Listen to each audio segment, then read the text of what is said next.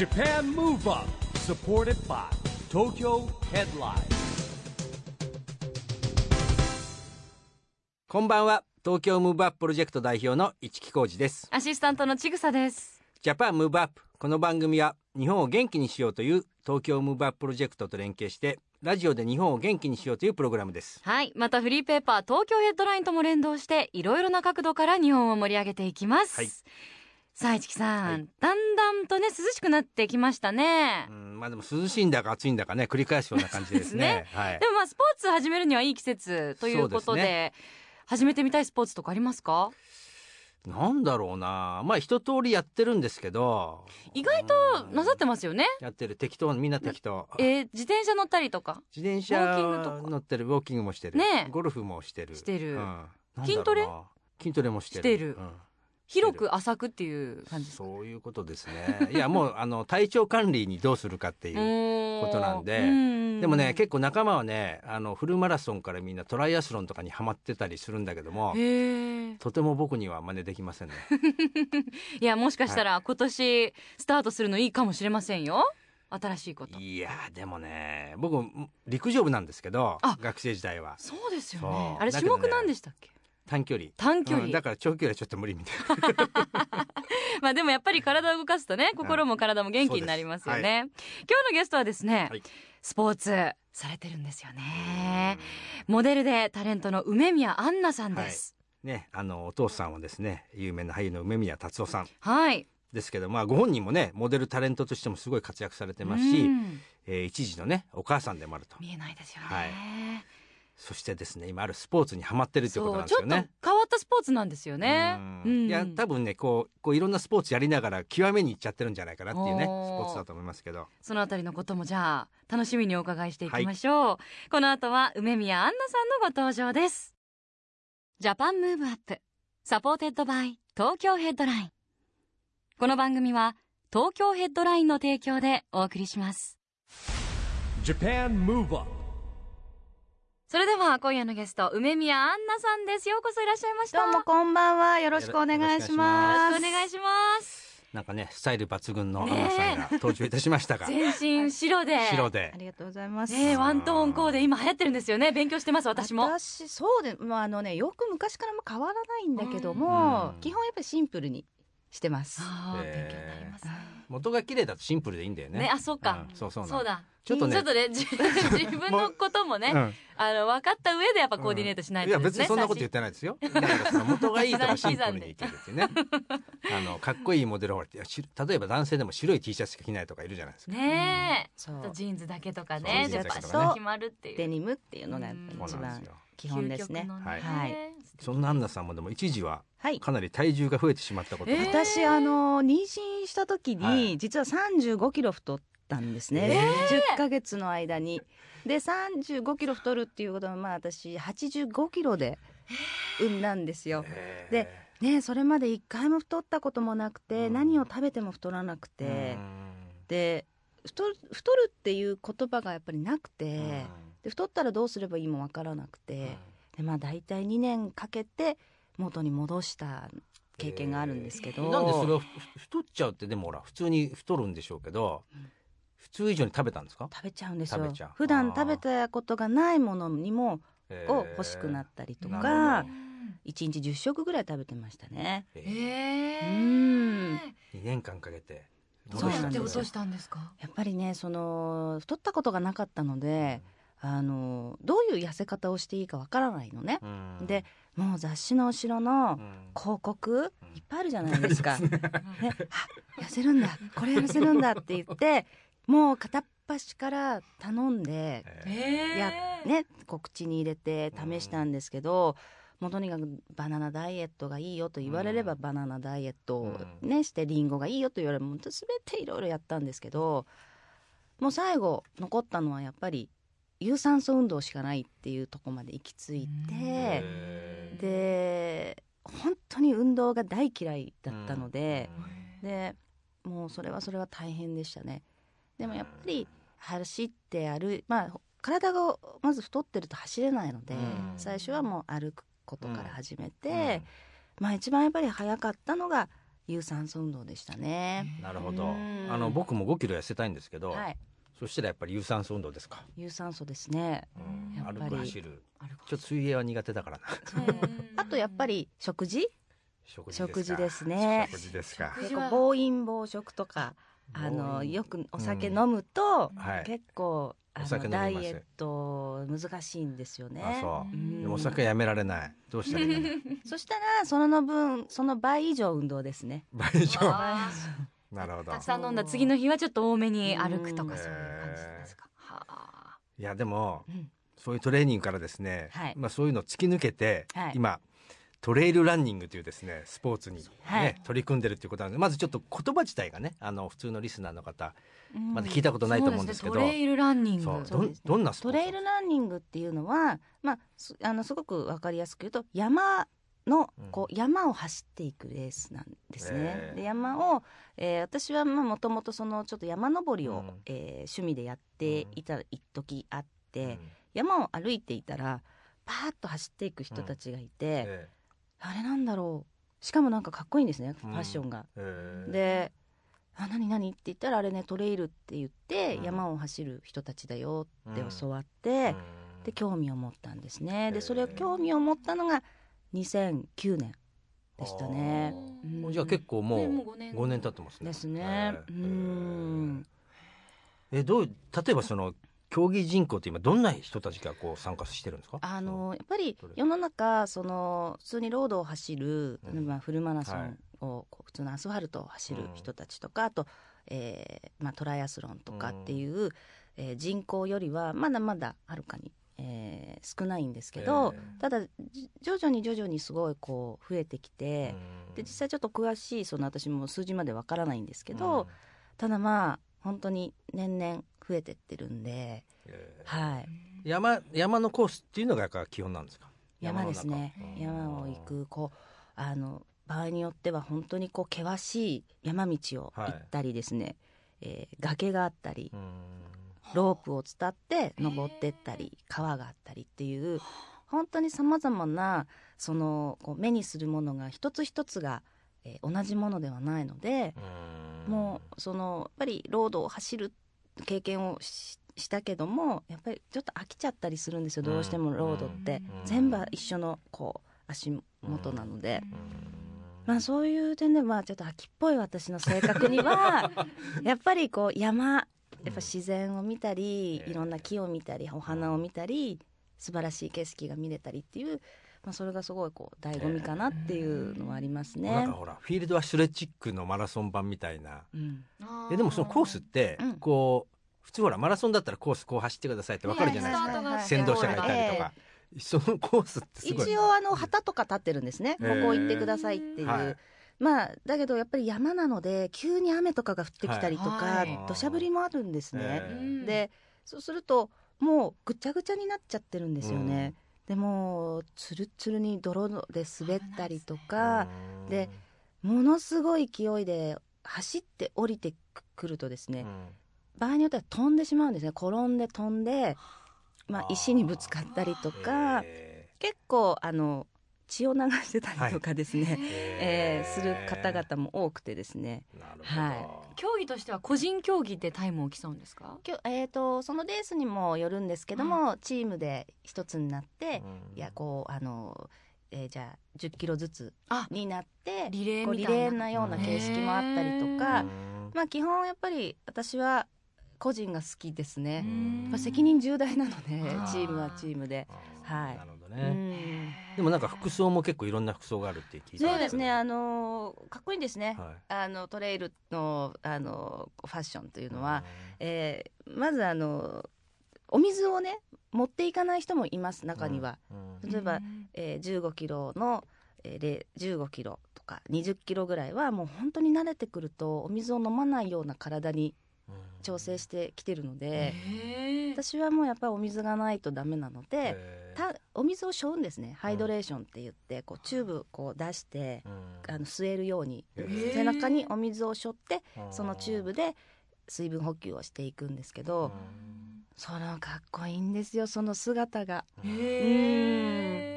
でもそういうあのもうい本当にロードを走るよりははるかにやっぱりこう筋肉とかもやっぱすごくあの使うので、まあ、いろいろ装備がやっぱりあるんですね。ううん。んでなんかシーズンは3月から11そうですね。大月。体11月なので、冬は山がまあ、雪とかで降ってしまうので、まあ、あのトレイルやっている方々は、まあ、冬は、まあ、ロードに戻ったりとかうん。するんですけど、私はあのロードはちょっと苦手なので、なえー今年の冬はちょっとなんか雪のなんかこう雪でのトレーニングしようかなと思ってます。はい、雪でのトレーニング。脚力とスかね。ノー。シューとか。あでそういうちょっと大会とか見つけたりとかして。なるほど。はい。で今年はでもあの11月の大会も出られるんですよね。そうですね。11月3日に上越国際があってですね、えー今まで20キロ以上の、えーにまあそうです25キロ以上挑戦してないんですけど、うん。まあ、今回35キロに挑戦しようかなと思ってまして、なるほど。はい、なんかねほら普通に秋でいいシーズンで 山登りいいかなみたいな ことではないですよね。過酷なレースですからね。相当な覚悟がいりますよね。もう本当に打ちのめされますよ。えー初心者の人ってどうしたらいいですかね？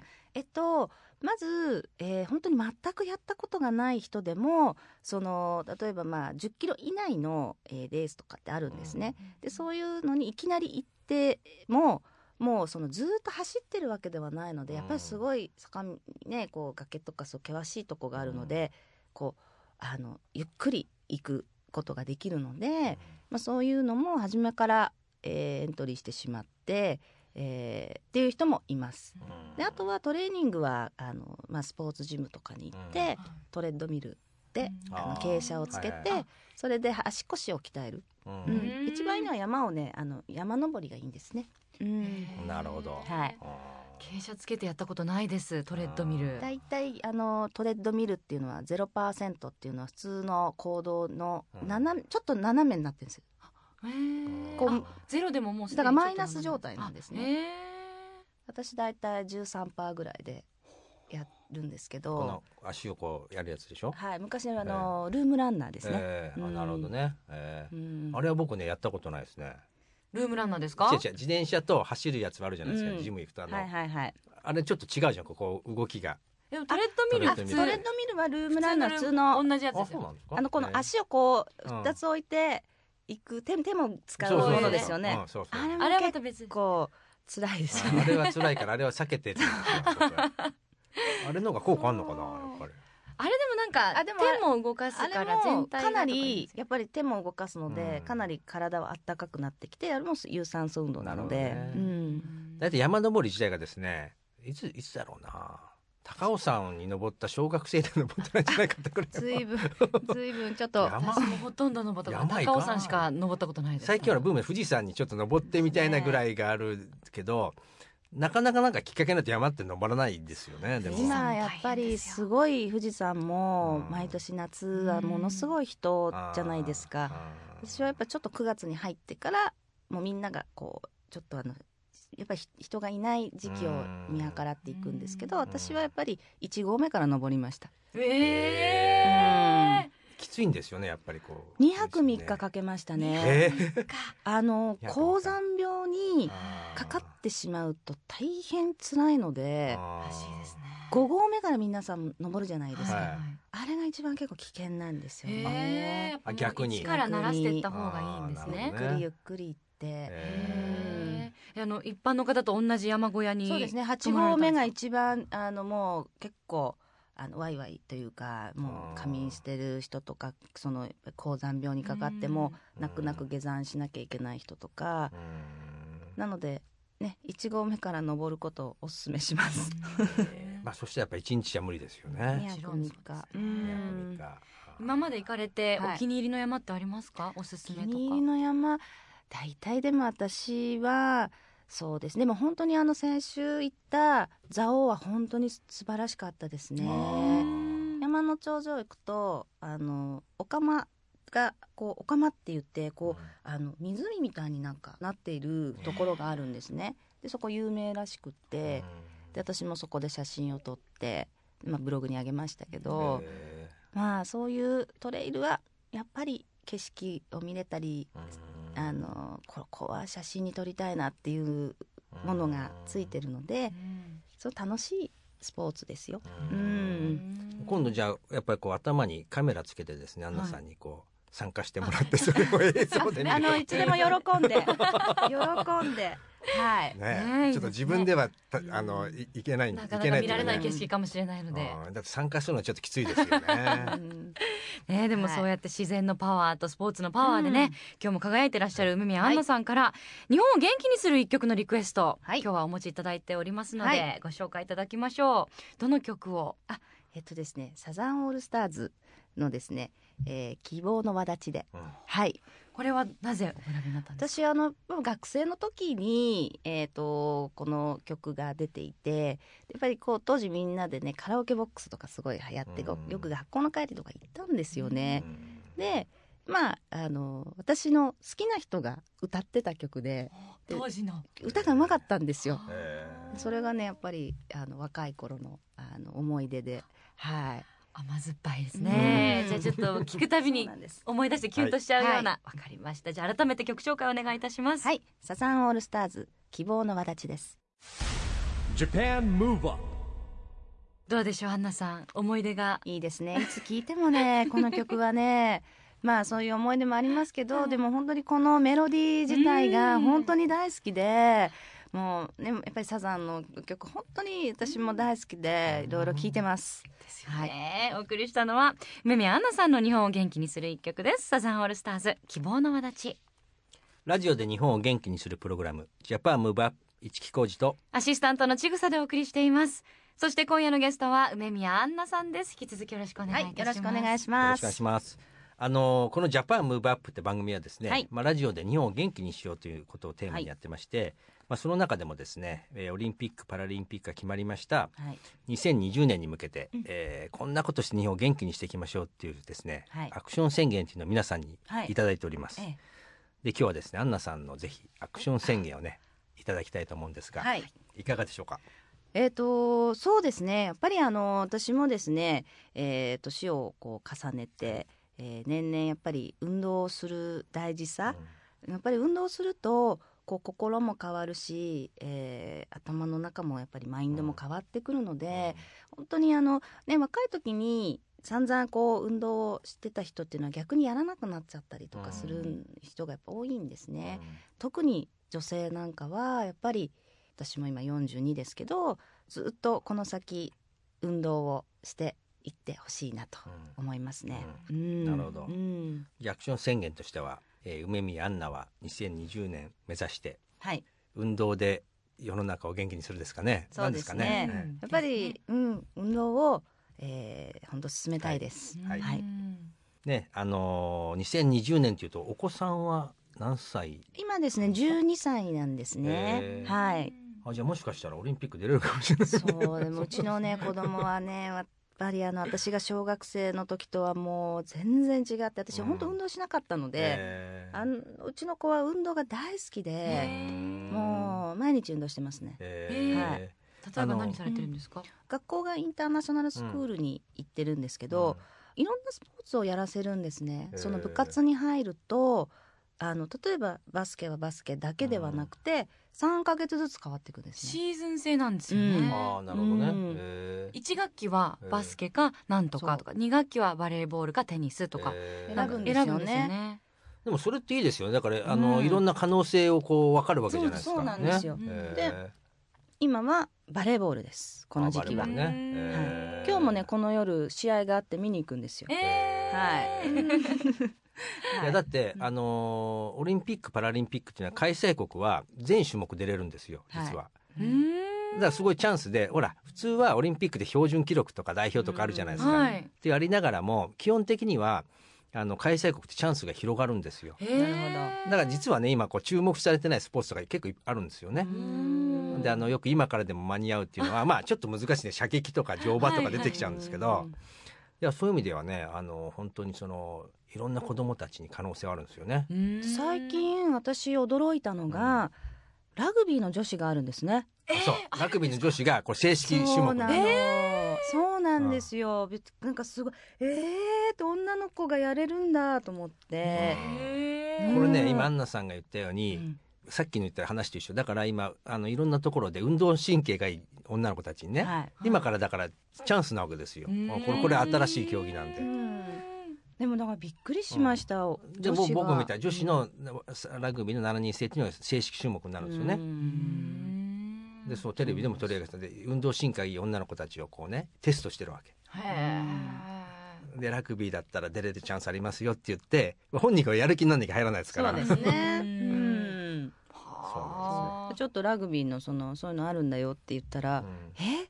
本当に？ってなんかこう言ってましたけどね、うんちょっと楽しみですね。うん。ね、だってサッカーだってね、うん。女子がやっぱね金メダル取っちゃう時代ですから。うん。はい。ね。はあ可能性に溢れてますね。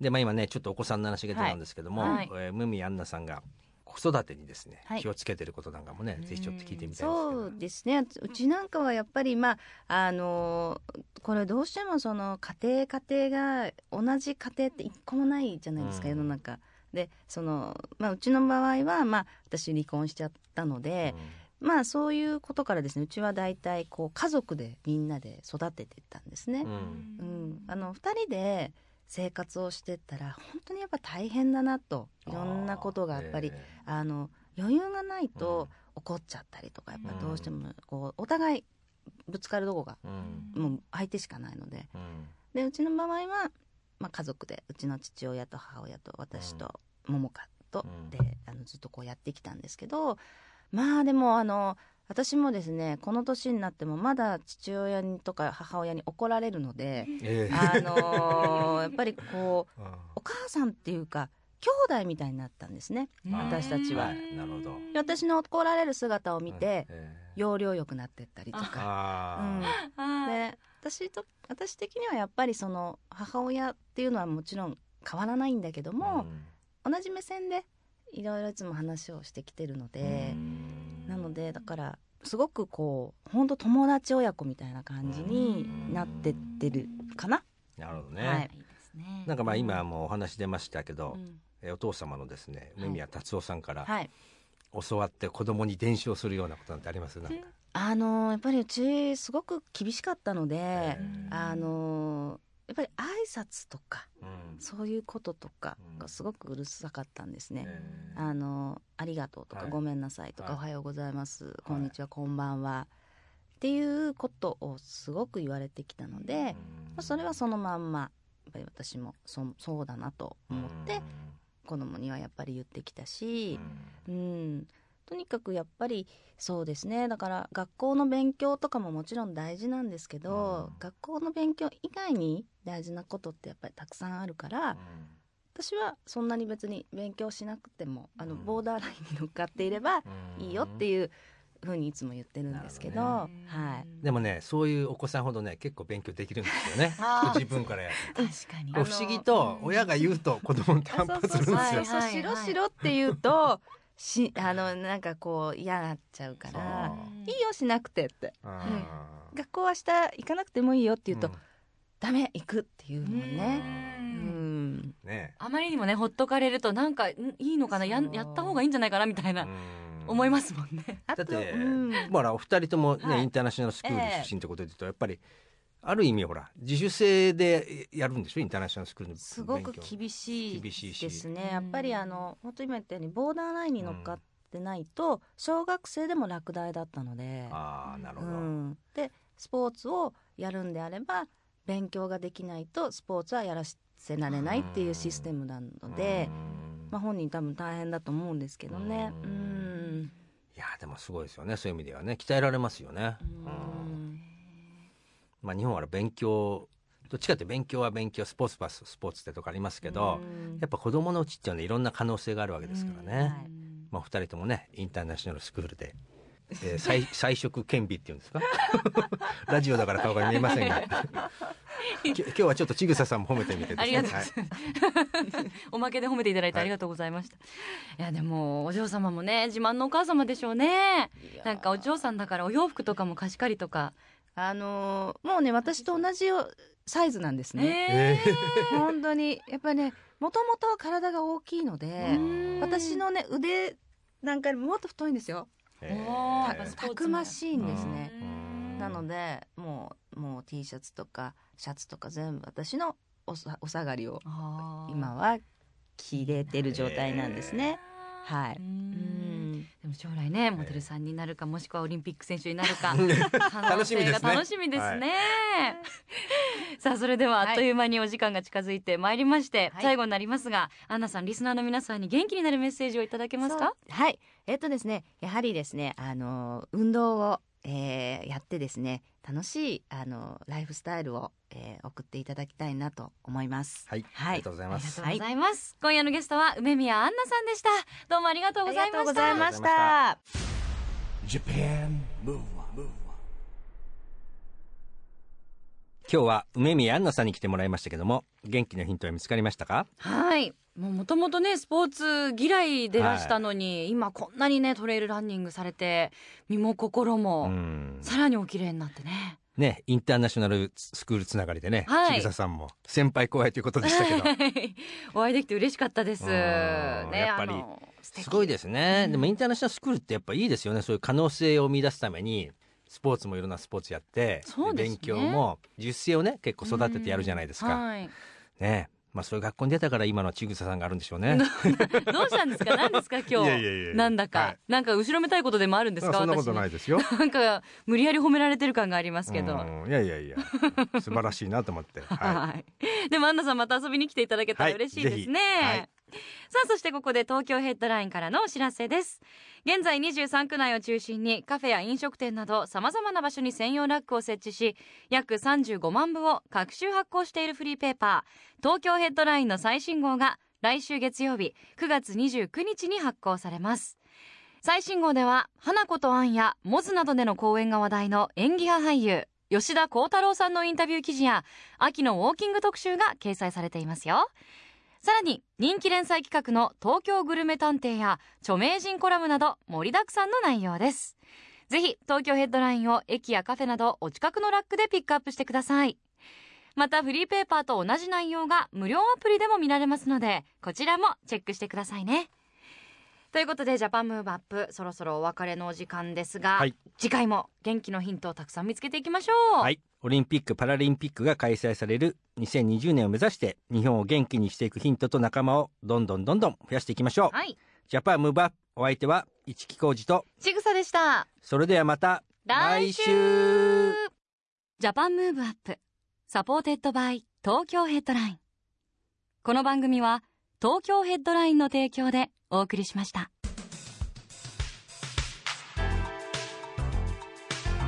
Japan Move on.